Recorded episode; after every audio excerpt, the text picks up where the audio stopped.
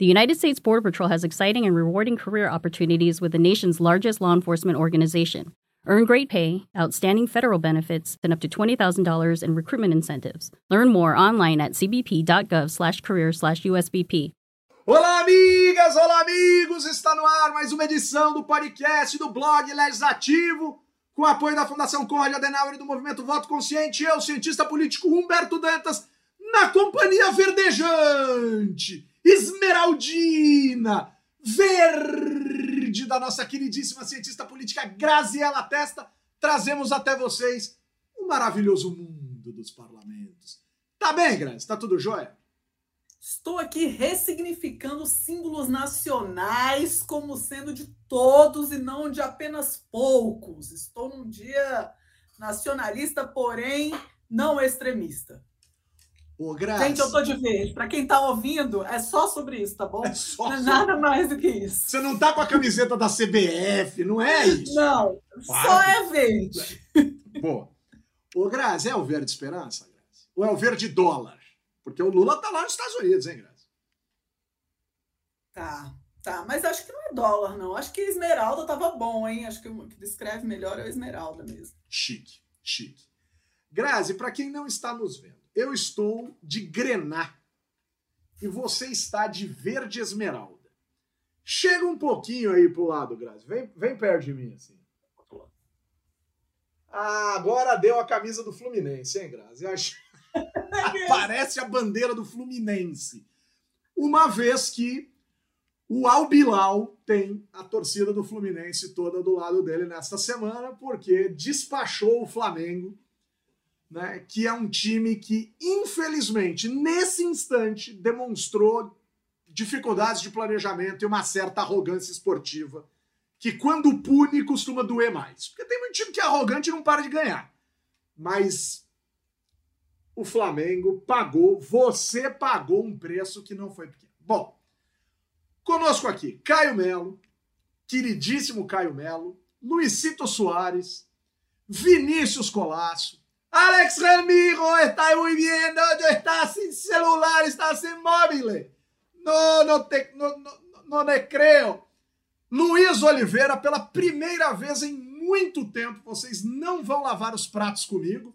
Olha só, a gente lavava prato com o Luiz. Agora, ô Grazi, lavar prato sem comer é sacanagem, né, bicho? Pô, é, convida pra janta, né? E a nossa queridíssima rainha do podcast, Sueli Testa, que é sempre, sempre, sempre né, a vítima do meu desafinar em tom de homenagem. Luz que me ilumina o caminho e que me ajuda a seguir. E já que o Humberto tá cantando e o Vitor não tá aqui para falar para ele parar de cantar, eu já emendo que eu recebi hoje dois vídeos absolutamente fenomenais no meu WhatsApp. O primeiro foi da Paola Oliveira ensaiando para sair na Grande Rio, que é uma coisa absolutamente fantástica. E o segundo foi do Vitor no seu ensaio para sair na Mangueira. Então, portanto, Vitor está muito, é, muito é, tomado pelo ensaio da Mangueira e não poderá participar com a gente hoje. Então, um abraço mangueirense para o Vitor. Fevereiro, eu e a Grazi viemos hoje de Fluminense, mas também pode ser adaptado à Mangueira ou até mesmo a Império Serrano. É, fevereiro, Vitão pediu licença, chama, e existe uma licença para isso, tem licença prêmio, tá? essa é a licença fantasia. Vitão vai desfilar na comissão Abre Alas da Mangueira, famosa ponta de mangueira. Lá vai ele na ponta da mangueira. Entendedores não entenderão porque não tem nada de besteira mesmo. Vamos parar de graça. Vamos parar de graça. Carlinhos de Jesus está treinando o Vitor. Não sei se o Carlinhos de Jesus ainda é o responsável pela comissão Abre Alas da Mangueira. Ô, Grazi, vamos parar de falar bobagem aqui, porque a pauta tá grande. Eu queria começar, Grazi, com alguns tópicos assim que podem parecer meio aleatórios, mas são muito importantes de serem tocados. O primeiro deles é o seguinte, Grazi, a gente teve recentemente um escândalo sexual na Espanha, uma acusação muito grave, muito grave, de estupro, que teria sido protagonizada por um jogador da seleção brasileira de futebol, um sujeito, inclusive, casado com uma moça espanhola, que viveu muitos anos na Espanha, jogou no Barcelona, etc., que é o senhor Daniel Alves.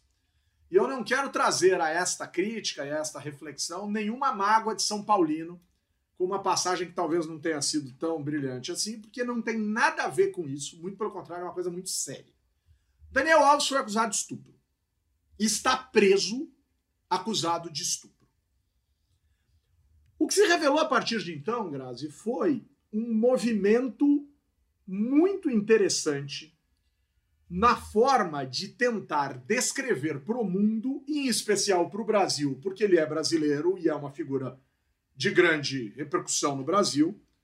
Mas o que se mostrou a partir de então foi uma política pública para evitar uh, perseguições, assédios, violência, estupros e coisas dessa natureza.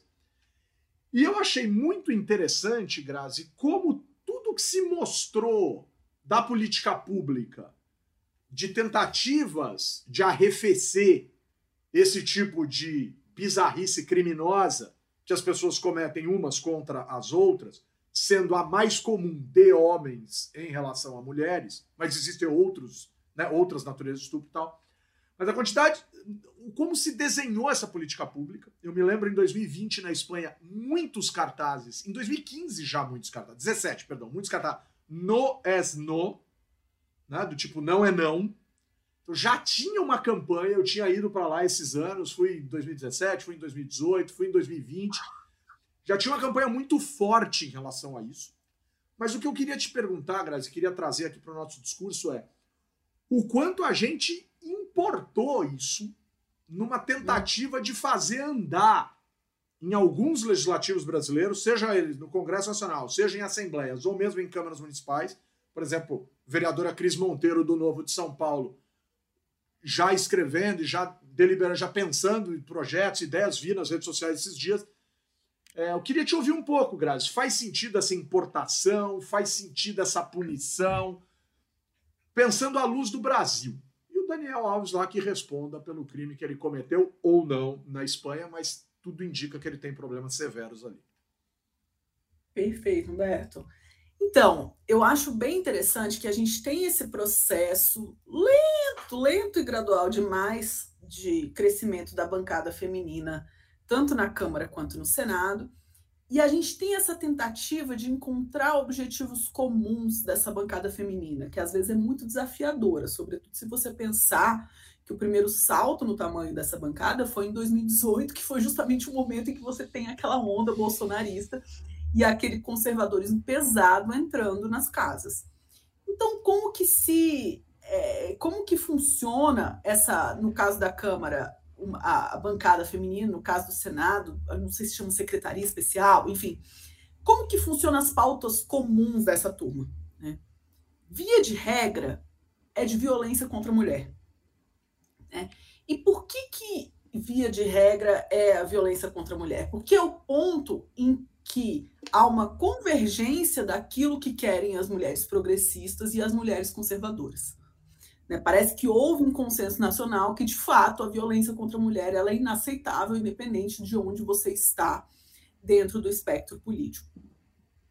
Outras questões que são fundamentais quando você pensa no direito a, a mulher que a, que a mulher tem de ter as mesmas possibilidades que o homem na sociedade, na cidade, enfim, em diferentes arenas, é, elas são prejudicadas porque elas não são comuns à esquerda e à direita. E quais são é, e como que eu separo essa, essa esquerda e direita com relação aos direitos das mulheres? Ainda existe no pensamento conservador uma divisão muito clara entre aquela mulher para casar e a mulher da vida, para pegar, enfim, né? Aquela mulher que não é séria, né? O termo em português mulher séria é super interessante, que já teve até no Código Civil, enfim. Então, é, me parece que a, toda a legislação voltada para a violência contra a mulher dentro do ambiente doméstico, sobretudo, ela avançou tanto porque houve uma consideração de que a mulher séria merecia esse respeito. Agora, com relação a políticas públicas de mulheres é, que estão na, na arena pública, que não estão na arena privada, essa está muito mais atrasada, tanto em relação à Espanha, quanto você citou, quanto mesmo na América Latina, que são contextos que são talvez tão machistas quanto o Brasil, se comparado a um ambiente mais igualitário que é o europeu. Então, por que, que eu estou dizendo isso? Porque a gente tem esse na Espanha esse protocolo que é usado é, e que é sabido por membros da segurança, garçons, todo mundo que trabalha na noite, porque se respeita a ideia de que mesmo que a mulher esteja numa boate com pouca roupa dançando, não significa que ela possa ser abusada, né? Não sei se isso, se você falando isso pro, no Brasil, no Brasil para qualquer brasileiro, ele concordaria. Acho que não, né? Eu também não sei na América Latina, mas na, é, na Espanha é, é. Manja o capítulo Fronteiras da Europa do Sérgio Buarque de Holanda. Eu queria saber se a Espanha está mais perto da América Latina ou se ela está mais perto da Europa. Óbvio que em termos geográficos, qualquer idiota tem essa resposta na ponta da língua. Mas eu estou falando em termos culturais, Graça. Eu tenho essa, essa questão. Não, mas eu te digo porque se você puxar, por exemplo, Equador, Argentina, Colômbia, todos esses países tinham algum tipo de, de política com relação ao, ao que a, a gente chama de mexer com a mulher na rua, né? sobretudo no transporte público. Isso é muito recente no Brasil. A gente tem nas, nas grandes cidades, isso começa a ser uma iniciativa de políticas locais, de o quê? Dois anos para cá? Três anos para cá? Alguém conhece antes disso, gente? Se, se conhecer, me avisa. É, teve uns no casos. Resto da América, isso. No, na América Latina, você já tem isso 10 anos atrás, 15 anos atrás acontecendo. Você tem discussões qualificadas no Uruguai e na Argentina sobre direito da mulher escolher e tomar decisões sobre o seu próprio corpo, seja qual for o tema, né? Seja ele é, aborto, seja ele a forma como ela quer ter seu filho é, se ela está grávida. É, então, é, é essa, essa capacidade de se autodeterminar, ela vai muito além a simplesmente ideia do aborto. É inclusive a capacidade de poder falar não, mesmo estando numa boate com pouca roupa. É só, é só assim que o que a, os direitos que eu separo, Humberto, são os direitos na vida privada e os direitos no espaço público. Eu acho que isso, esse é o principal corte.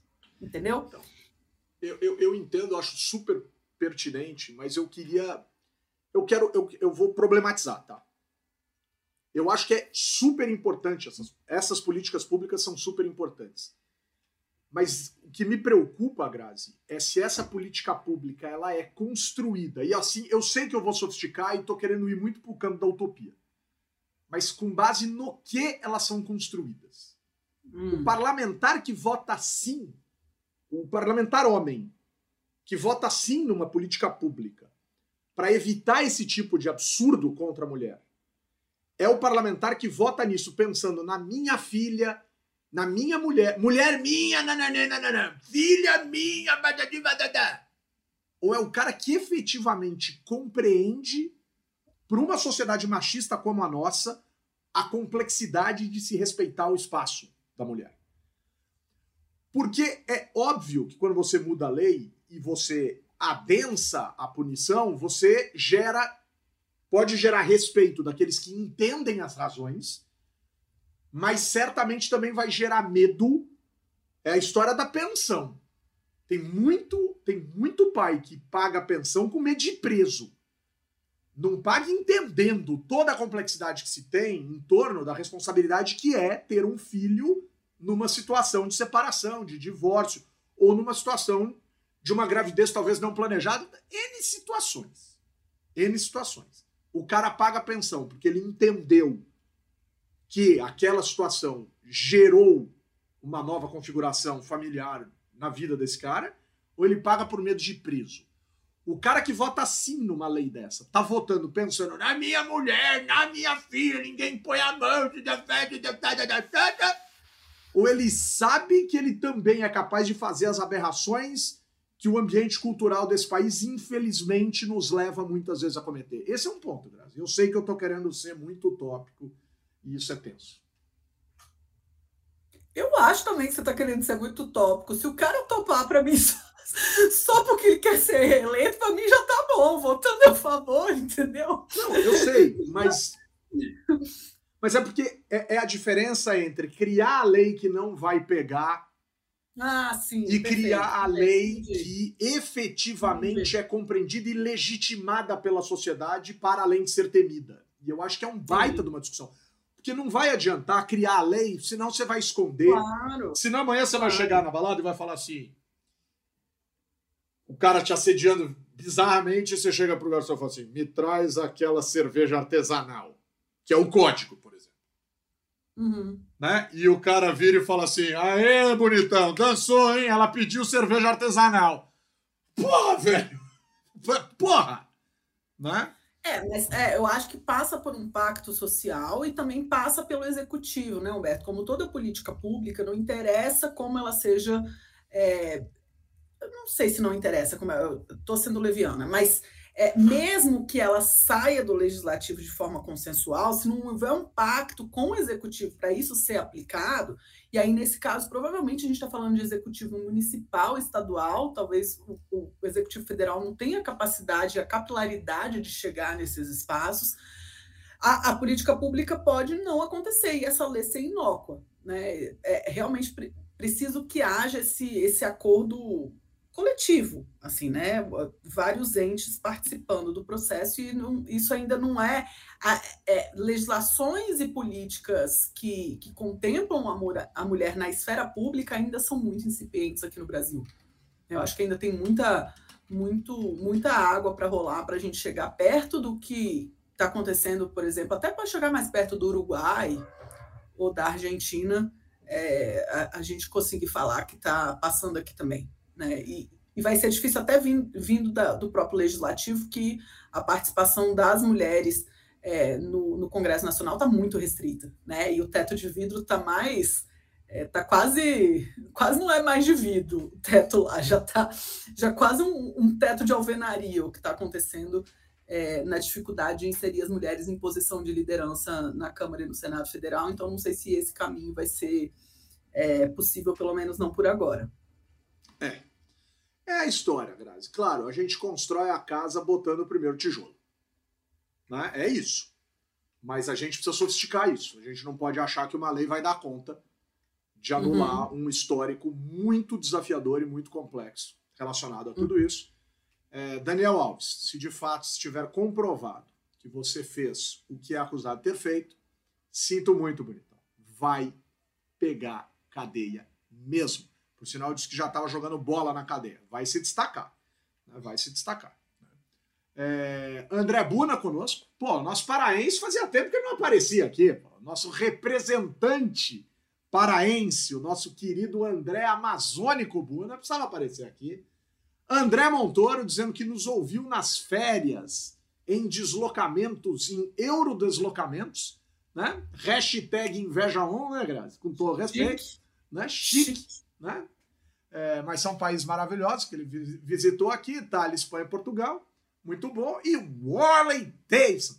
O Warley Davidson prometeu que em 2023 vai bater cartão no legislativo. Aí é chique demais, hein? Ele tá cumprindo a promessa, Grazi, cumprindo a promessa. Ô, Grazi, vamos pro, vamos adiante na nossa pauta aqui. E a gente vinha avisando e você vinha dizendo, e aí não é que criaram os raios das comissões adicionais permanentes na Câmara, e aí a gente tem, eu e a Grazi, cara, a gente tem alguns grupos dos quais a gente faz parte, pelo menos uns cinco ou seis. Tem de livro, tem de curso, tem de legislativo, tem do Doutores da Política do Estadão, Broadcast Político do Estadão, tem da Problemas Brasileiros. Nós somos plurivirtuais, Grazi nós nos encontramos em numa diversidade expressiva de ambientes virtuais. E a Grazi estava brava com isso já há algum tava. tempo em alguns lugares, e essa semana ela. A gente também fica procurando o lugar certo para desovar a nossa raiva. Às vezes é no grupo A, às vezes é no grupo B, às vezes é no grupo C. E tem lá um grupo que é só de fofocas políticas com a galera do jornalismo. Esse eu não vou dizer da onde é e de quem é, porque pode gerar problema. Mas nesse a Grazi deu uma tensa, ela ficou brava, ficou tensa, estressa. Ah, você quer essa você quer... E aí, hein, Grazi? Criou as comissões, agora está criado, não tem limite para isso, basta o presidente querer. E isso, pelo visto, ao contrário do que se imagina, não adensa o debate, mas abre possibilidades para o debate, inclusive, se tornar muito mais célere, o que definitivamente a gente já discutiu aqui, não combina com o parlamento. E aí, Grazi? Puxa vida, hein? Ai, Humberto, eu tô assim. Deixa eu. Eu só tô pegando a informação certinha para passar aqui, olha só. É, a gente tinha antes 25 comissões, né?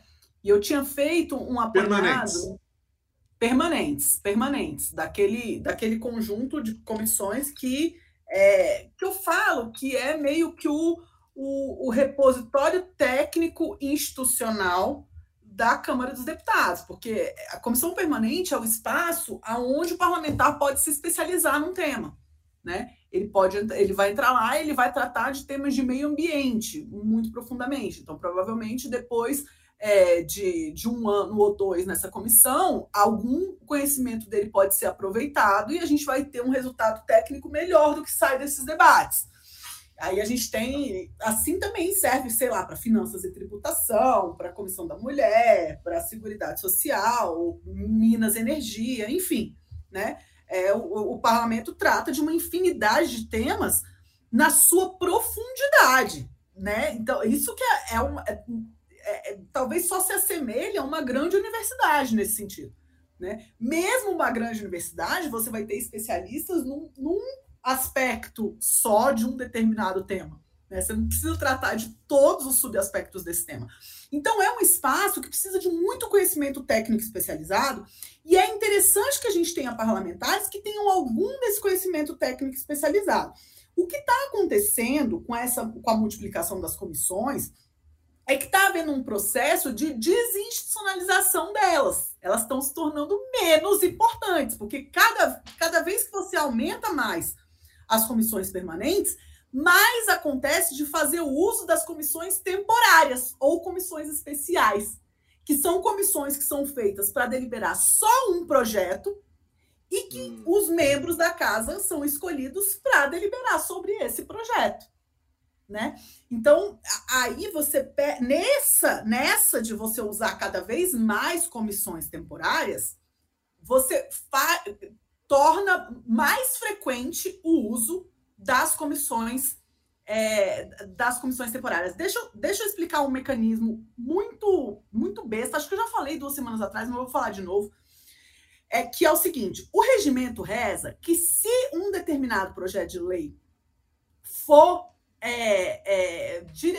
tiver o despacho inicial, né, for direcionado, o, o parlamentar vai lá e apresenta um projeto de lei. Esse projeto de lei chega na mesa e a mesa vai olhar. Olha, esse projeto de lei trata, o exemplo que eu dei lá no texto da Problemas Brasileiros, né, de saúde indígena. Então, ele vai para é, para a Comissão de Seguridade Social e Família, que é onde se trata de saúde, vai para a Comissão da Mulher e vai para, é, não sei, é, para a comissão, para a CCJ, né? para a Comissão de Constituição e Justiça. Isso o presidente resolve, decide. Ele decide, só que a princípio precisa ter, precisa fazer sentido tematicamente. Ele não pode pegar esse tema da mulher indígena e colocar na comissão de Minas e Energia. Né? Tá. tá. Não faz sentido. A princípio. Então, até hoje era o seguinte: se fosse destinado a mais do que três comissões de mérito, seria formada uma comissão temporária só para esse projeto. Agora que se aumentou para 30 comissões, esse número aumentou para quatro. Então, mais do que quatro comissões de mérito vão, vai ter uma, uma comissão é, temporária. Agora, olha o pulo do gato, Humberto. O meu texto legislativo da semana que vem vai ser sobre isso. The jump of the cat. É, é. Olha o pulo do gato. O gato pula no seguinte. Agora, o presidente pode, de forma discricionária, decidir que esse projeto tem muita relevância e, portanto, vai ter uma comissão temporária, não vai passar pelo sistema de comissões. Mas então, isso então, era isso era para emenda constitucional, sempre, certo? Agora, qualquer projeto que o cara quiser, ah, isso aqui é importante isso, pra caramba. Isso. Exatamente. Exatamente. Ou seja, você pressupõe que o sistema de comissões não comporta um projeto importante para caramba. Né? Porque se um projeto é importante para caramba, eu quero mais é que ele passe pelas comissões é, é, temáticas permanentes. Entendeu? Só que qual que é a grande vantagem? Num esquema em que os partidos políticos têm menos importância, a comissão é, é, temporária, ela pode o, ser escolhida. Você pode apontar, o presidente pode apontar quem vão ser os membros que vão ser dessa comissão. Né? Mas, respeitando Ele a proporcionalidade vai... dos partidos ou também pode ignorar isso? Olha o segundo pulo do gato. A proporcionalidade é do bloco. É, Verdade. Em tese, seria dos partidos, mas na, na, na verdade o regimento coloca que é do bloco. O acordo de cavalheiros faz com que os líderes dos partidos indiquem para o presidente. Mas a partir desse ano, a gente tem um único blocão. Todo mundo está num bloco só. Só quem não está no bloco grande, isso até a Lara botou no, mandou no nosso grupo essa semana e botou no Twitter. É, quem não está nesse bloco grande são os membros do Novo e do PSOL. O resto, PL, PT, pode falar aí, qualquer um, estão todos no blocão. O que significa que. O, o Grazi, 496 deputados estão blocados na Câmara. É isso. PL, é isso. Federação PT, PV, PCdoB, União Brasil, PP, MDB, PSD, Republicanos, Federação PSDB de Cidadania, PDT, PSB, Podemos, Avante, PSC, Patriota, Solidariedade, PROS, PTB. Tá maior que coligação de, de, de senhor de engenho. Surreal, né? Absolutamente Bicho. surreal. Isso sim, isso é superpoderes para Arthur Lira. Agora, o que ele fazia com os grupos de trabalho, ele vai poder fazer com deliberação nessas comissões é, temporárias que ele vai criar. E aí, para justificar isso, ele fala que é, desmembrou as comissões. Então, o que, que vai ser agora? A Comissão é, de Integração Nacional, Desenvolvimento Regional e da Amazônia vai ser desmembrada em duas. Vai virar a Comissão de Integração Nacional e Desenvolvimento Regional e a Comissão da Amazônia e dos Povos Originários ele ainda sai bem na fita, né? É, ele faz uma média. Fica parecendo, fica parecendo que ele tá. Depois a Comissão de Ciência, Tecnologia, Comunicação e Informática vai virar uma ciência, uma comissão de ciência, tecnologia e inovação e outra comissão de comunicação. Ah, e a Depois... informática, Grazi?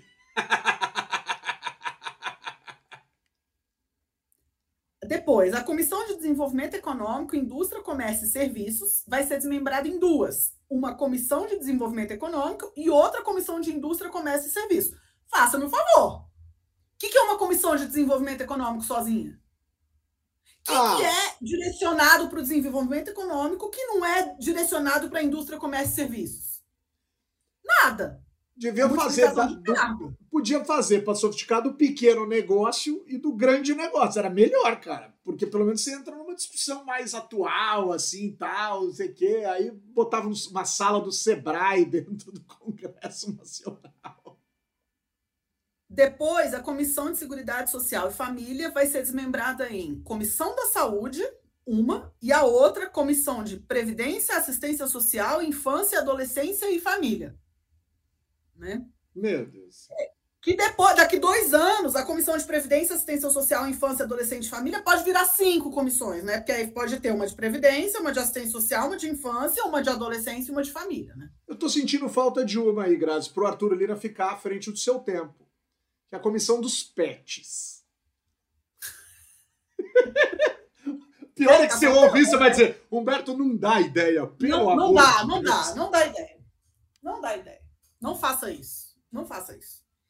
E aí, depois, a comissão do trabalho, da administração e serviço público, que vai virar uma comissão de trabalho e outra comissão de administração e serviço público. Né?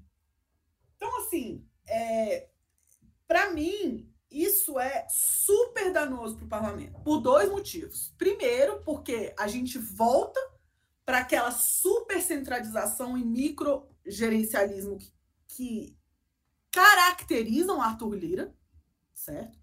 Então, assim, não satisfeito em dominar todas as formas do que acontece no plenário, agora ele quer dominar todas as possibilidades de atuação no campo das comissões também. Né? É, eu acho super curioso. A gente está falando do 8 de janeiro, está falando sobre rompimento democrático, está falando sobre todas as dificuldades da democracia no Brasil, e tá o Arthur Lira acabando com as instâncias participativas e democráticas do Congresso Nacional. Tô brava hoje, desculpa. Tá autocratizando o parlamento e fazendo um discurso de defesa da democracia todos os dias. Todos os dias. Ah, Arthur Lira, mas o, o, a bipolaridade tem limite, hein, pescador? Pelo amor de Deus, bicho. Eu tô chamando de pescador porque eu sei que ele gosta de pescar, tá? Ele gosta de ir pro alto mar pescar tal. É real isso, não é nenhuma nenhuma metáfora. Ai, o pescador tá empolgado, a vara do pescador tá. Tá. Ai, tá. meu Deus. Que Senhor, Senhor. que foi? Nada, não. Nada, não. O molinete do pescador. Pronto, Graça. Pra você não achar que eu tô pensando bobagem. Gente, molinete, fazia muito tempo que eu não via essa palavra, molinete. É, eu tive que usar porque a maldade está nos ouvidos de quem ouve, nunca na boca de quem fala. Palavra da salvação. Tá da salvação. Deus do céu. Não tá na Rede Vida hoje, não, Beto. Tá confundindo o legislativo. Os espaços, os espaços. Ô, Grazi, um beijo pra galera da Rede Vida. Rede Vida, o canal da família brasileira. Vou fazer o jabá. Vitão, Vitão não tá aqui para me censurar. Ô, ô, Grazi, penso isso, hein, Grazi? Agora, deixa eu fazer uma pergunta final em relação a isso. Grazi, em tese, todo mundo sai de onde está sentado, Grazi. Quando o Arthur Lira sair, para quem fica isso? Hum. Porque é fácil, Grazi. Você já imaginou alguém super desalinhado com o governo federal, com esses superpoderes? E aí não estou falando de Lula, estou falando a qualquer tempo. O país se torna um país que flerta com uma dificuldade muito expressiva de governabilidade, cara mais complexa ainda, porque já é difícil governar, claro que é. É, é uma arte, não é? Mas com esses superpoderes, cara. Agora, lembremos, Grazi, o Arthur Lira é o cara que gosta da ideia do tal semipresidencialismo. A não, não só gosta, como disso. fez um grupo de trabalho só com os amigos, com pessoas que ele selecionou a dedo que ele sabia que eram a favor e botou numa arena de debate, porque debate para ele é isso, é pegar um monte de gente que concorda com ele e colocar para tomar decisão. Bizarro, né? bizarro, bizarro. Ô, Grazi, eu não sei por onde você andou hoje, mas o Paulo Adaias, o nosso querido Adaias, né, Carvalho Afonso, tá dizendo sorte do dia assistir a doutora Graziela falando pela segunda vez. Não sei onde Coisa você, boa. Não sei onde você Obrigada, foi, Paulo. mas agora você está aqui. E o Léo Guarujá dizendo boa noite, caríssimos. Saudações santamarenses, Grazi. Olha que legal, porque o Guarujá fica na ilha de Santo Amaro. Tardei, mas cheguei. E aí ele está dizendo que baixou aqui o Teólogo HD. Palavra do Senhor. Do senhor Leocádio, do nosso querido Léo Santamarense. Léo Santamarense é chique, hein? Léo Santamarense é, é um apelido novo pro, pro nosso querido Léo Guarujá. Agora, Grazi, vamos voltar. Quer dizer, vamos voltar, não, vamos ficar no Arthur Lira. Porque eu acho que ele anda bravateando muito. Ele andou dizendo, Grazi, nesses últimos dias, que não vai admitir a galera urinando fora do vaso sanitário no que diz respeito a falas intensas. Ele disse assim: ó, aqui não vai encontrar lugar, não vai encontrar lugar essas insanidades que atentam contra o decoro parlamentar. Tô sentada aqui esperando. Exatamente. Então, senhor Arthur Lira, eu não vou dar nome, porque eu não vou sujar minha boca com porcaria. Mas o deputado Leôncio do Pica-Pau, porque é a cara do Leôncio do Pica-Pau, aquele deputado. Ele parece, ele parece uma morsa, Grazi.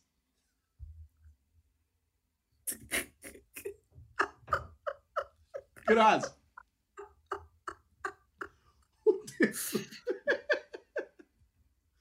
O deputado Leôncio. Aquele bigodão sujo que você é. pensa, cara, o que, que deve ter aí? Mas...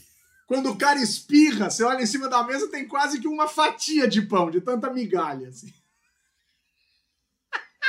só de ranho. no setor do bigode, perto das narinas, deve ter coisa do século da década de 80. Mas o deputado Leôncio do Pica-Pau, dessa turminha que se acha macho pra caramba porque anda armado, né, dessa turminha que depois vai fazer companhia pro Daniel Silveira, fica chorando porque não tem suplemento muscular e, e, e perde a, a, força. Essa galera que pensa com, com, com um pedaço muito restrito do cérebro e não do cérebro. Mas o Leôncio do Pica-Pau andou xingando o ministro Flávio Dino. Gente, ele pode não gostar do Flávio Dino, que por sinal é colega de congresso dele, é senador. Ele pode não gostar mas ele ofendeu aos palavrões dentro do parlamento, dentro de uma instância oficial do parlamento, um ministro de Estado, um ministro da Justiça, ele ofendeu aos palavrões. É só um caso. Senhor Arthur Lira, senhor presidente Pica-Pau, você vai punir o Leôncio ou não vai, Grazi? Porque ele já ele essa semana disse que esses casos não passariam impunes essa semana o cara xingou e eu não vi o Lira falar mais nada. Nada. E aí? Eu vou, eu vou abrir uma aspas para o que esse cara falou, porque eu acho que a gente precisa. É, os nossos ouvintes têm que ter dimensão da gravidade. Do Morsa. A, do Morsa. Abre aspas. De quem, Grazi?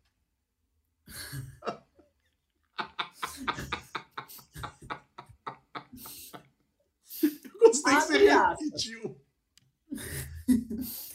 Eu trabalhei 35 anos na Polícia Militar, dando coronhada e tiro na cabeça de vagabundo. E continuo combatendo vagabundo agora, no parlamento. E vou andar desarmado? Vem buscar minha arma, seu merda. Desculpa o palavreado, pessoal. Eu não costumo falar isso, com a exceção de quando eu bato o meu dedinho no canto da, da mesa. Mas, assim, é, é, é, a gente chegou onde a gente chegou no 8 de janeiro, Humberto, e era isso que eu estava discutindo até agora. Estava numa mesa super legal com gente que entende muito mais disso do que eu, né? Falando sobre comunicação, sobre extremismo, sobre, sobre é, sobre religião, sobre militares, enfim. É, que a turma estava falando que a gente chegou onde chegou numa coisa que foi se gerando devagar, não foi de uma hora para outra. E no legislativo foi assim também. Olha o a Bolsonaro viu, deputado. A gente viu o deputado é, engrandecendo é, torturador no plenário. A gente viu, é, eu vi, eu, isso nem foi noticiado na época, mas eu vi parlamentar falando, tinham três deputadas juntas, perto da mesa de uma comissão, eu vi um parlamentar falando: isso aqui não é a favela de onde vocês vieram. Eu, a gente viu e ouviu coisas que não seriam razoáveis em, em ambientes muito mais, muito menos formais e, e, e, e que passaram tranquilamente né? E aí ficou todo mundo muito surpreso quando aconteceu o 8 de janeiro, né? Que é a, a surpresa mais, mais esperada que poderia acontecer, né? A surpresa seria se não acontecesse alguma coisa daquele tipo. E eu estou muito ansiosa para saber se agora o legislativo vai se mexer. Não, não vai. vai ter... Não vai. E detalhe, este vem pegar a arma, vem pegar aqui, vem aqui pegar a minha arma, seu merda. O merda da sentença é um congressista é um senador e é e é o ministro da Justiça da República Federativa do Brasil. Aí você vai dizer, pô, Dantas, mas não pode ser ninguém. Concordo plenamente. Sobretudo quando eu digo que a Câmara dos Deputados é a casa do povo e os deputados proporcionalmente representam parcelas do povo. Só que parcela de gente que pensa assim não pode ser e estar representada, porque é crime atentar uhum. contra a honra, atentar contra a moral, etc. Aí você vai dizer, ah, de novo o Dan tá sendo utópico. Galera, se a gente não começar, se a gente não começar a se tornar intolerante a esse tipo de aberração, porque assim, se rato volta pro esgoto, um dia o rato continua lá vivo e ele volta para pra coletividade. Só que, gente, que rato existe no esgoto, todo mundo sabe. Mas você quer o rato convivendo com você? O morsa é a típica pessoa que não pode dizer uma coisa dessa sem ser punida. A gente está criticando, a gente está sendo intenso. Amanhã, um sujeito desse processa a gente, amanhã a gente é condenado, e, amanhã, e depois de amanhã a gente ainda não assistiu os pares punindo esse tipo de aberração. Por quê? Porque o deputado, eu parto do pressuposto basilar, Grazi, que o deputado não pune o deputado nesses casos, porque ele sabe que ele tem o mesmo potencial de proferir imbecilidades sem dó nem piedade. Não é porque está escrito na Constituição que o parlamentar é o ser convicto da esfera transcendental. Não é só isso. Não é por valor, porque esse valor para a parte expressiva dos 513 deputados federais do Brasil, para ficar só nisso, esse valor é muito sofisticado, muito sofisticado para esses caras entenderem. Eles não punem porque eles sabem que eles são agressores sem potencial. Eles não uhum. punem porque eles sabem que amanhã eles vão tratar alguém do mesmo jeito que esse cara tratou e assim sucessivamente. É bizarro, Grazi. É preocupante. Eu acho que tem um corporativismo também, Humberto. Sim, sim. Tem um é corporativismo é de. Pode até não falar isso, mas outra coisa ele vai fazer. Né? Exato. Não é melhor não, não mexer com isso aí, não. É melhor mexer com outras coisas, com outros com outras questões. Eu vou dizer, por isso que eu sou favorável, eu vou começar a encher o saco. Isso esse ano eu vou falar muito disso. Eu sou favorável favorável à ideia de que o Conselho de Ética da Câmara dos Deputados tem que ser sorteado na população brasileira. Tem que ser por sorteio.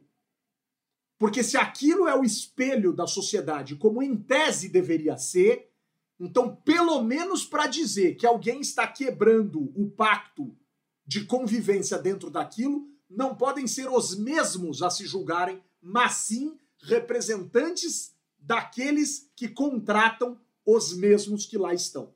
Com uma, talvez com uma única questão. Não pode ter disputado a eleição. Porque senão vira. Não pode sortear a gente que disputou a eleição, talvez quiçá até ser é, filiado a partido político. Sorteia na sociedade. Sorteia na sociedade. Aí a Grazi é sorteada, ela vai lá e julga de semestre em semestre, ou de quatro, quatro em quatro, dois em dois, três, três, os casos que foram levados ao Conselho de Ética pelos pares.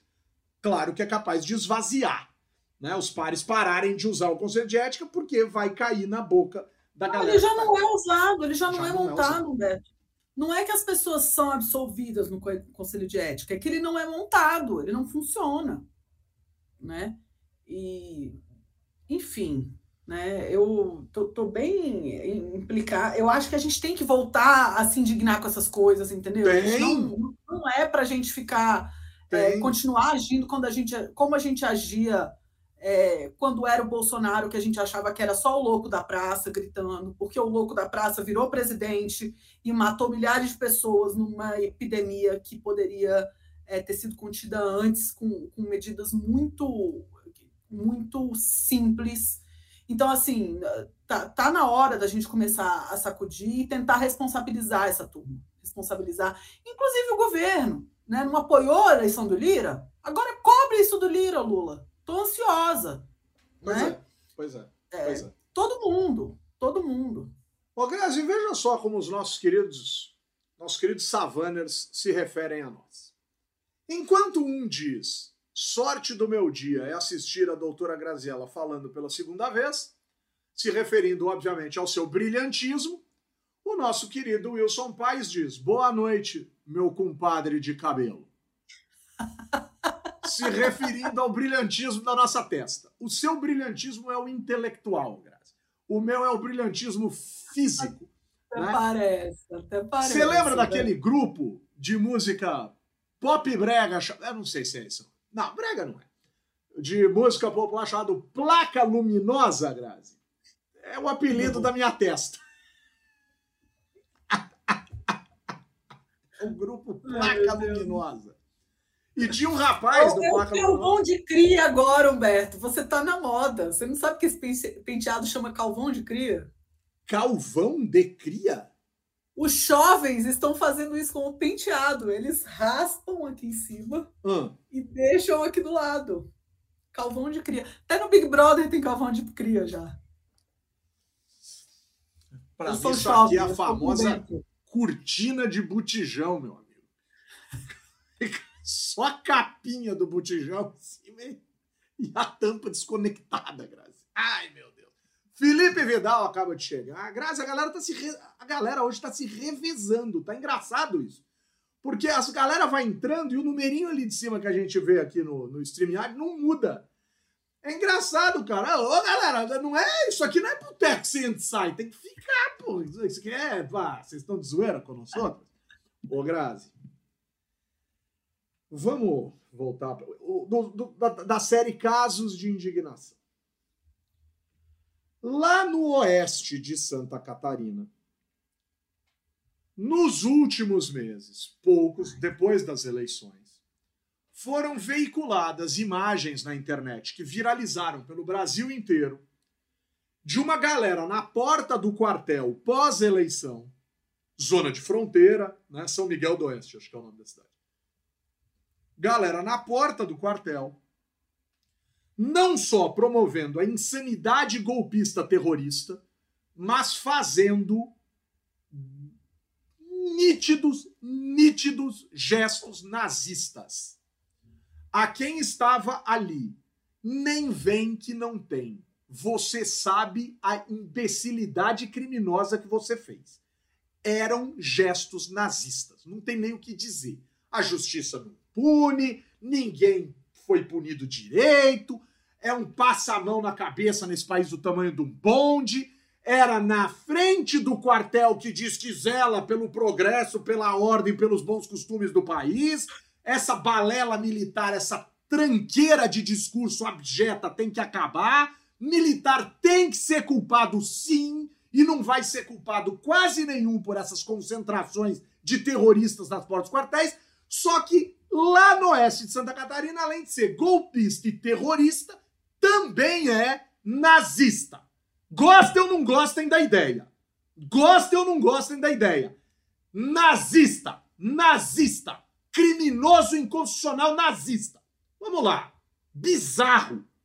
Uma vereadora da cidade, a única, a única mulher vereadora da cidade, do Partido dos Trabalhadores, e pouco importa, podia ser do Novo, podia ser do, do PSOL, podia ser do UP, podia ser do, do, do PSE, do PSE, não, do PL, do União Brasil, não importa.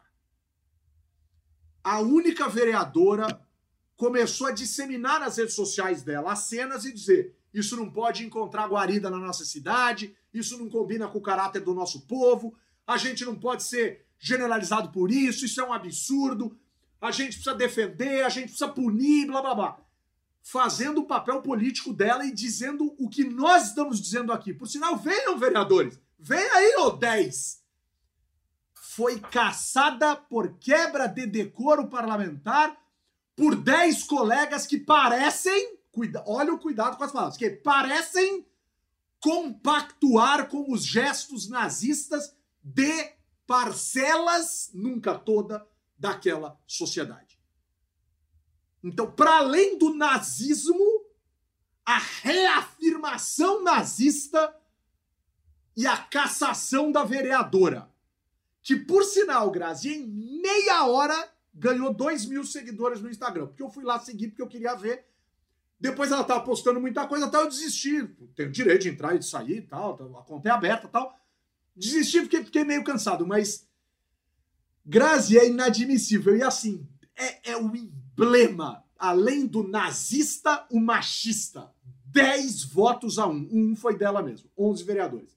Galera do Oeste de Santa Catarina, esses 10 políticos, vocês são abjetas. Vocês são suínos. Vocês são porcos, nojentos e asquerosos. E eu não tô nem aí pro que eu tô dizendo, porque vocês são a escória da política nacional, acobertando e passando a mão na cabeça de nazista. Desculpa, Graça. Aí descontrolei. Você falou que a gente tinha que se indignar. Olha pra quem você foi falar isso, mulher.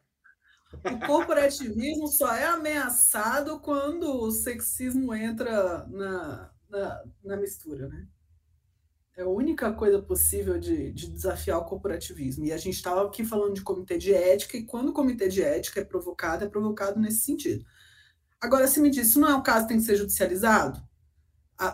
cada vez mais eu tenho, é, eu tenho chegado à conclusão de que essa queixa de que existe uma judicialização da política é, é, é, é também resultado da, da importância que a gente deu ao judiciário no Brasil, mas é principalmente o espaço que o legislativo deixa.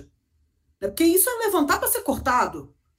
Né? Isso não vai ser judicializado? Isso não vai ser revogado na justiça? Vai, Eu espero vai. que seja. Claro. Que... Entendeu? Então, e aí, e, e, aí isso abre uma trilha, né? Como é, se isso. Se, se, sabe aquela história? Se, se a moda pega? Então, é, não, é legal que os legislativos fiquem convidando o judiciário a pitar nas decisões dele, mas tomando uma decisão desse tipo, né?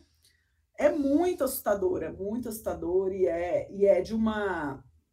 É o resultado de muito tempo de uma. De, do, do, que foi gestada essa teoria, essa, essa ideologia extremista e, é, e, e que ninguém viu acontecendo, né? É muito, é muito impressionante. Ou, ou, cada um via um pedacinho muito pequeno, ninguém tinha dimensão do tamanho, né? O dia que explodiu fez assim. E agora está aí ameaçando nossa democracia, ameaçando as nossas instituições, ameaçando a, a todo mundo. É muito assustador.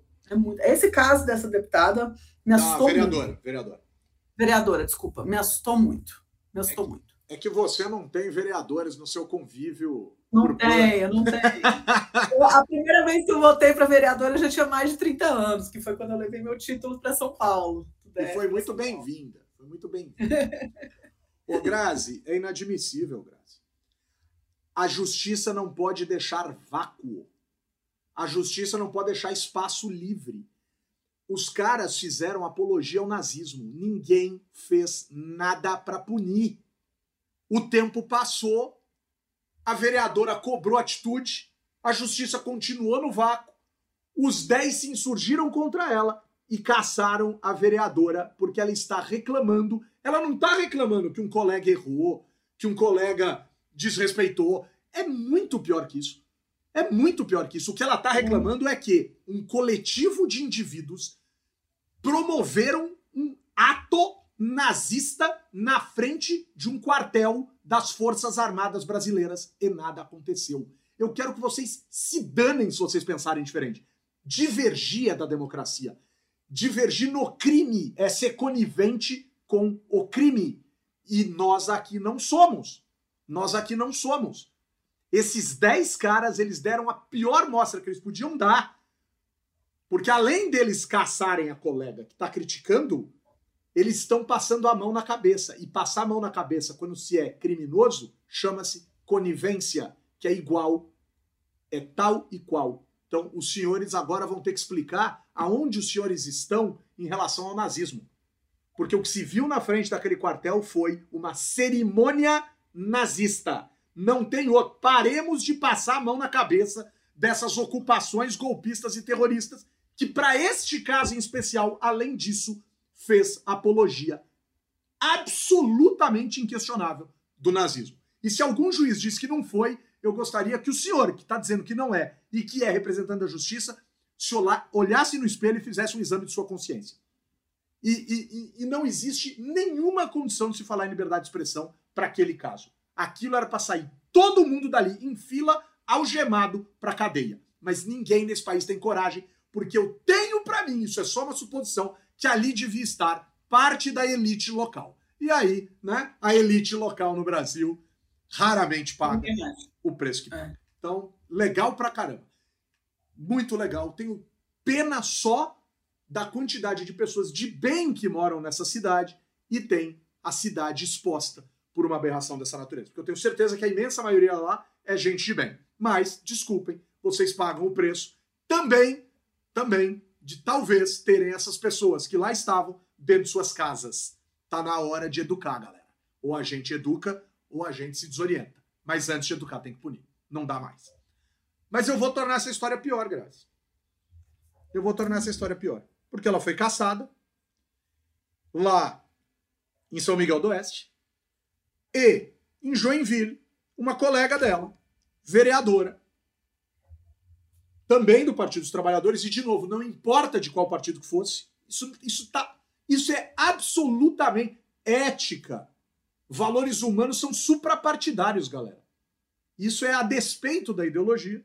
A vereadora foi, foi proferir um discurso defendendo a colega no parlamento dela. É normal que isso aconteça. Teve gente falando na Câmara dos Deputados, teve gente que talvez tenha falado na Assembleia Legislativa de Santa Catarina, que eu não vi, mas a deputada, a vereadora foi lá e um colega proferiu absurdos racistas à colega vereadora.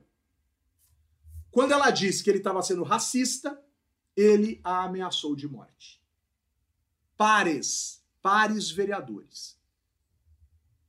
Pergunta se esse cara vai ser caçado, Grazi, uhum. e pergunta quem tem chance de ser caçada nessa história. Não dá mais para conviver com isso, Grazi. Não, não tenho nem o que dizer. Eu, eu vou te sugerir uma fala. Grazi, olha para mim. Que destreza, Grazi.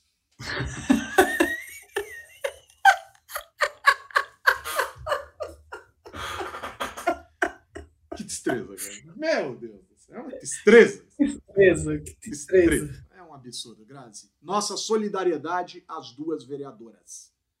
De novo, não importando de qual, a qual partido elas pertencem. Né? Solidariedade ou, ou e, e, mandando força também, né? Vocês, têm, vocês têm muita ressonância em, em, gente que tem é, orgulho de ter parlamentares como vocês nesse país. Elas eram de solidariedade? Ela não era do PT, Grazi? Ô, Grazi, vamos fechar com dois pontos aqui. Primeiro, treta na bancada evangélica não chegaram a um acordo de quem vai presidir a bancada evangélica e rolou treta no churrasco. Tinham quatro candidatos, sempre foi uma bancada na Câmara dos Deputados, no Congresso Nacional, que primou por acordos para indicar o seu presidente, o seu líder, etc. Não chegaram a acordo, deu treta no churrasco, suspenderam a eleição, um deputado brigou com o outro, e aí, de novo, por quê? Porque um estava, um do Republicanos e um do PL. É normal, é a bancada evangélica, talvez mais tradicional, mais conservadora, de partidos mais conservadores. Só que o deputado, um dos deputados, se bandeando e se aproximando do governo Lula, e o outro deputado mais enraizado na lógica bolsonarista. Um do PL e outro do Republicanos. O Republicanos bandeando pro Lula, o do PL fixando raiz do Bolsonaro. E a bancada dividida, rachada ali, querendo votar tal. Treta no churrasco, Grazi. Os outros dois retiraram a candidatura e treta e engraçado, né? Eleição a portas fechadas, sem imprensa, sem nada. E aí a galera dizendo que o regimento tem problema tal. Por que, que tem regimento para uma coisa que em tese é informal, Grazi? Ou bancadas temáticas são formais e têm regramento? Não, o regimento não regra. O regimento não... deles, né? É, o máximo que o regimento fala sobre frentes parlamentares é que elas podem ser registradas, mas elas são registradas e a prerrogativa delas é reservar a sala. É isso que elas podem fazer. Formalmente, é só isso que elas podem fazer. Né? Então, realmente, é, é o acordo de cavalheiros desacordou, não teve acordo entre os cavalheiros. Vão, vão ter que arrumar uma, uma, uma, um rolê no... Agora, Humberto, só porque a gente está falando do PL, do Republicanos, eu tenho uma charada aqui para você. Vamos ver se você adivinha. Não, va não vale roubar, não vale. Não vamos vale... para cima, vamos para cima. Vamos para vale... cima. Vamos cima. cima. A gente falou do bloco na Câmara, né? Do blocão da Câmara. No Senado tem mais blocos, a coisa ficou mais, mais compartimentada. Eu quero que você adivinhe o nome do bloco parlamentar que tem PL, PP, Republicanos e Novo. Como você chamaria esse bloco? Direita esquizofrênica.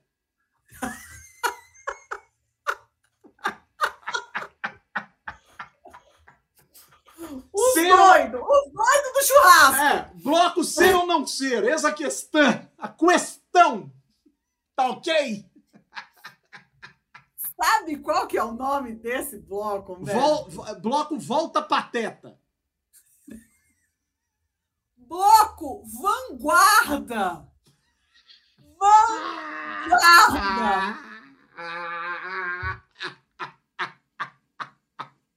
Vanguarda do quê? Preencha, preencha o branco. Vanguarda do Ô, Grazi, eu, eu vou sair num bloco de carnaval esse ano chamado Bloco da Franja Amiga.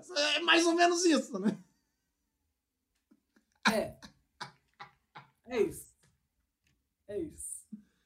Gente. Surreal, né? Cada coisa que a gente tem que lidar, que eu ah, vou te Grazi, falar. Mas com todo respeito, tem direito de ser assim, um partido mais conservador. Tal. Pô, o progressista chama progressistas, Grazi, é um partido conservador, cara um partido de direita conservador. De novo, não tem nenhum problema. Mas como é que o partido pode chamar progressista? Bom, nasceu o PDS, né? Com D de democrático depois de ser arena. Cara, por que, que as pessoas fazem isso, cara? Cara, Vanguarda. Teria problema de existir o Partido Conservador no Brasil ou conservadores? Sabe que engraçado? É que vanguarda é uma palavra velha. Não é? É, vanguarda não está na vanguarda, né, Grazi? Não está! não está na vanguarda. Ou seja, nem para dar o nome do que eles queriam, eles conseguem. Porque devia ser, sei lá, o bloco disruptivo. Sei lá. Teve bastante gente disruptiva essa semana, disruptando. Agora, por falar em coisas disruptivas, andou circulando um e-mail aí convocando a galera para assumir cargo, fazer processo seletivo. 20 mil pessoas receberam propósito de emprego essa semana. Eu não vou entrar em detalhes, Grazi, mas realmente alguém errou o botão do Enter, né? Eu vou ler a notinha. A gente recebeu uma notinha no broadcast político essa semana sobre isso. Porque, assim, uma deputada estava fazendo um processo seletivo para o gabinete dela. Por sinal, galera, com todo respeito, cara, eu não consigo achar legal esse negócio de processo seletivo para gabinete. Se o, mandato, se o parlamentar é o agente da convicção e o mandato é o espaço de atuação do parlamentar, o parlamentar devia montar um gabinete mais condizente com as suas convicções e com a aproximação. Cara, assim, contratar quem você gosta para ser secretário de planejamento municipal, eu talvez tenda a discordar. Mas contratar de maneira neutra e republicana assessor parlamentar, cara. Não, a forma neutra e republicana de se contratar alguém para o serviço público se chama concurso. Pois é, então vamos, vamos se fazer concurso. concurso público. Vamos fazer concurso. É, mas, enfim, eu acho. Mas, Humberto, assim, entendendo. A, a, eu, eu acho louvável você ter um instrumento que seja é, algo idôneo na hora de, de, selecionar. Mas isso que aconteceu essa semana foi muito, muito complicado mesmo, aqui a nota do broadcast político. O Legisla Brasil, que faz processo seletivo para gabinetes legislativos, enviou e-mail sobre escolha para uma vaga de auxiliar administrativo no gabinete da deputada Tabata Amaral. O texto diz que o destinatário é finalista para a vaga de auxiliar administrativo. Mas há pessoas que foram avisadas sem nem terem se candidatado. Pelo erro, a entidade pediu desculpas no Instagram. Então, o Legisla Brasil pediu desculpa no Instagram. É, realmente, para alguém que está é, esperando ser chamado para uma vaga, é muito, muito ruim receber um e-mail falando você está entre os três e não ser, né? E para quem não foi chamado, então, é péssimo. Para quem não se candidatou, é péssimo saber que o seu e-mail está sendo usado, é, enfim, de forma leviana para o que você não determinou, né? Isso, inclusive, pode ser enquadrado na LGPD, eu acredito, não sou especialista, mas eu diria que sim. Claro que sim. E foi, foi muito, foi muito idôneo da parte do, do legisla pedir desculpa, apesar do erro. Eu fiquei esperando o pedido de desculpa da deputada Tabata Amaral, que não veio. Né? Eu não vi ela se manifestando publicamente. Se alguém viu, por favor, me, me avise. Pode ser que eu, essa semana, eu estava bem, bem é, atabalhoada, pode ser que eu tenha perdido, mas eu não vi um pedido de desculpa da parte dela, que foi quem contratou a instituição. Você está né? então, sentada? Você está sentada? Aqui. Está. Continua. Continua, continua, continua. Não é? É, é, é, é, é, mais fácil culpar e dizer, ó, foi vocês, agora vocês pedem desculpa. Mas é o que você falou, quem contratou, quem foi atrás, quem fez, o nome de quem estava exposto e tal. A pessoa tem que pedir desculpa, ela é pública. Ela é pública. Ela é pública. Né? Ela fez essa opção, ela paga por essa opção, ela incorre nos riscos dessa opção e é uma opção boa. É uma instituição séria, uma galera legal, as pessoas podem errar. Mas é horrível 20 mil pessoas receberem uma notícia de que estão na final de alguma coisa. Parece campeonato brasileiro dos anos 70, né? Que todo mundo estava na final, né? Todo mundo. É um negócio bizarro. Acontece, acontece.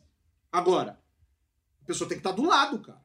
Tem que estar tá do lado. Houve uma falha, blá blá blá, etc. Porque quando você é contratado para fazer um processo dentro de um lugar, você fala por esse lugar. Esse lugar precisa se manifestar também. Senão fica parecendo que o lugar não teve culpa. Claro que o lugar teve culpa. Você é responsável pelas suas escolhas. Você escolheu fazer assim, você se desculpa pelo que você fez. É simples desse jeito. Né? Não, e não tem demérito nenhum. Por sinal, é muito melhor. É muito melhor. É muito uhum. melhor. Se eu tivesse recebido esse e-mail e tivesse recebido desculpa da instituição, da empresa ou da organização, eu também ia querer receber as desculpas da pessoa responsável por todo esse rolê. Mas vai ver que a gente pensa diferente. É uma forma de pensar. Nem venham com gracinha, né? nem venham com gracinha. São formas de pensar, né? Agora, de novo, eu sou contra gabinete, eu sou a favor do, do, do legislativo top. Sou contra gabinete individual dentro do parlamento, sou a favor de gabinete partidário, sou a favor de que o partido contrate gente com absoluta inclinação eh, doutrinária ideológica para trabalhar dentro do partido. Sou contra que deputado escolha. Não acho que deputado tem que escolher, quem tem que escolher é o partido. O mandato pertence ao partido. Mas eu sei que eu estou sendo super ultra utópico. Se não é para ser utópico, então o deputado é dono do gabinete e pode contratar quem ele quer.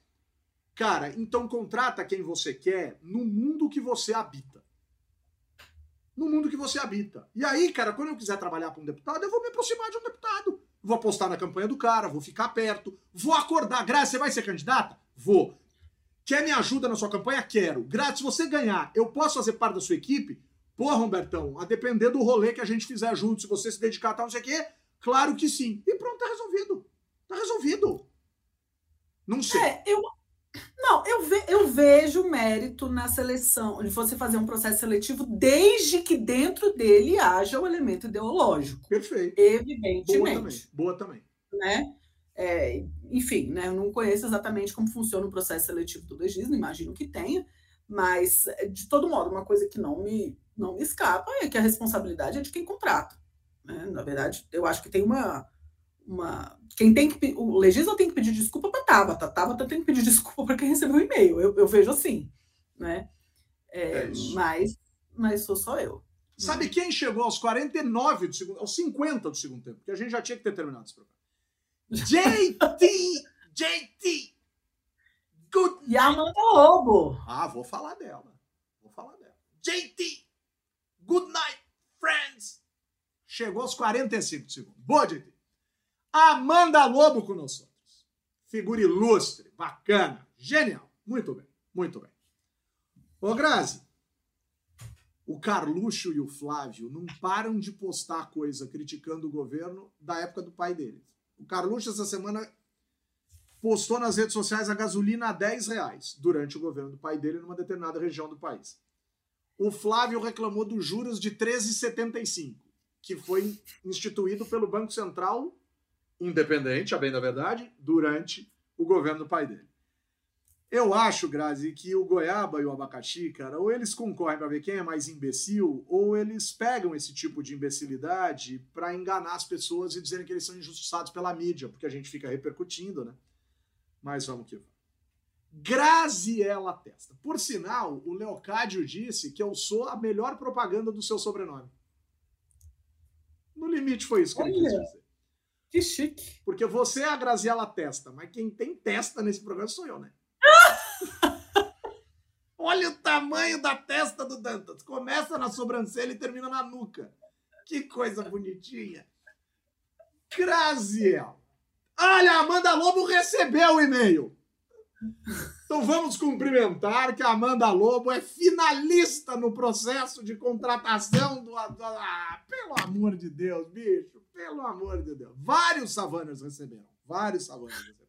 É, a gente recebeu outros também, é. Graziela Testa. Me dá um abraço virtual. Opa, dou demais, dou demais. Olha, essa semana eu tenho um abraço super especial para dar para os alunos que são é, do Centro Lehman de Oxford e Columbia, que me convidaram para falar num, num, num é, ciclo de webinários sobre democracia. Né? Foi a democracia. Lia que te convidou lá de Oxford? Foi, de Oxford foi a Laísa Lima, minha ah, queridíssima que orientanda, é, que eu admiro muito, orientanda e amiga. Então, um abração para Laísa Lima, lá de Oxford, e para Isabel Ferreira, de Colômbia, e todos os outros alunos que ajudaram a organizar o seminário. E também um abraço para o professor Paulo Brinkenstein, é, que que foi o responsável por moderar a mesa, e pelos meus colegas que participaram da mesa junto comigo, que me honraram muito de estar entre eles, o Ronilson Pacheco, a Samira Bueno, o Luiz Facuri e o ministro Ricardo Capelli, que também falou um pouquinho sobre o momento da intervenção e sobre essa relação é, entre as polícias e, o, e os militares em geral com a democracia. Foi um bate-papo bem interessante. É, acho que foi isso que é, que o Paulo se referiu quando ele falou que é a segunda vez que ele me via hoje, porque eu saí de lá, vim direto para cá, e fiquei super honrada de ser convidada, e foi um papo muito bom, aprendi muito. Então, um grande abraço para essa turma toda hoje. Boa, boa. Mas tem mais abraços? Não, não. Acabaram foram meus abraços. Foram bastante, pô. Cara, você tá com saudade da Halim. Halim. Pois é, Halim. Cadê você, Halim? Halim. Halim. Halim. Halim. que dice que ahora solo para edición, solo la edición, la participación con el podcast, no hay problema, es libre para agir de la maneira que ela preferir. Ô, Grazi, quero deixar um abraço pro Marcelão. Marcelão que mandou a notícia lá da cassação da vereadora São Miguel do Oeste. Hum. Agradecer, os nossos queridos Savanhas mandam pautas para nós aqui. Deixar um beijo pro meu irmão, Grazi eu tenho um irmão, sem ser meu irmão, mas eu tenho um irmão, chamado Renato Brant Carvalho, que por sinal também é do Conselho Fiscal da, do Movimento Voto Consciente, que nos mandou um vídeo, que eu acabei repassando para você, para o Vitor e tal, mas nos mandou um vídeo tomando café da manhã lá no Colorado, onde ele mora com sua conge, né, com a nossa querida Pati, né, com a Patrícia. Então, os dois tomando café da manhã e na TV do apartamento estávamos nós diretamente do YouTube, né? Só faltaram eles servirem pra gente ali uma bisnaguinha com requeijão, um suco de laranja tal, mas eu me senti na sala desse casal querido, do qual sou padrinho de casamento ao dia 13 de janeiro de 2000. Portanto, há 23 anos casados, esse casal maravilhoso, desse meu amigo de infância, queridíssimo, queridíssimo, queridíssimo. Um irmão para mim. Deixar um abraço virtual pro Caio Melo, que nos visitou lá na FESP, foi conhecer o curso de Ciência Política. E tenho para mim que ser, terei a honra de ser professor do Caião e deixar um abraço, sabe para quem, Grazi? Que eu conversei esses dias, que disse que não ouve sempre, porque não dá tempo, não consegue e tal, mas que nos ouve nossa queridíssima chefe, a chef, nossa chefe na Adenauer, nossa querida Ania Zimek, né, que disse que ouve a gente e que dá boas risadas. Né? Eu acho que ela treina, porque a Ana é alemã, fala um português muito bom, mas acho que ela treina o ouvido com a rapidez que a gente fala aqui. Se ela ouvir no um e meio, então ela cai na cadeira. Meu abraço para ela também, gosto muito dela. Boa.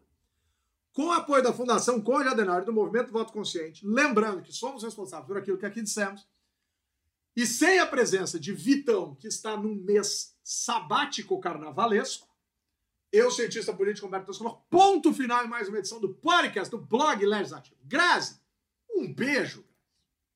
Beijo, Humberto. Beijo a todos. Até a semana que vem.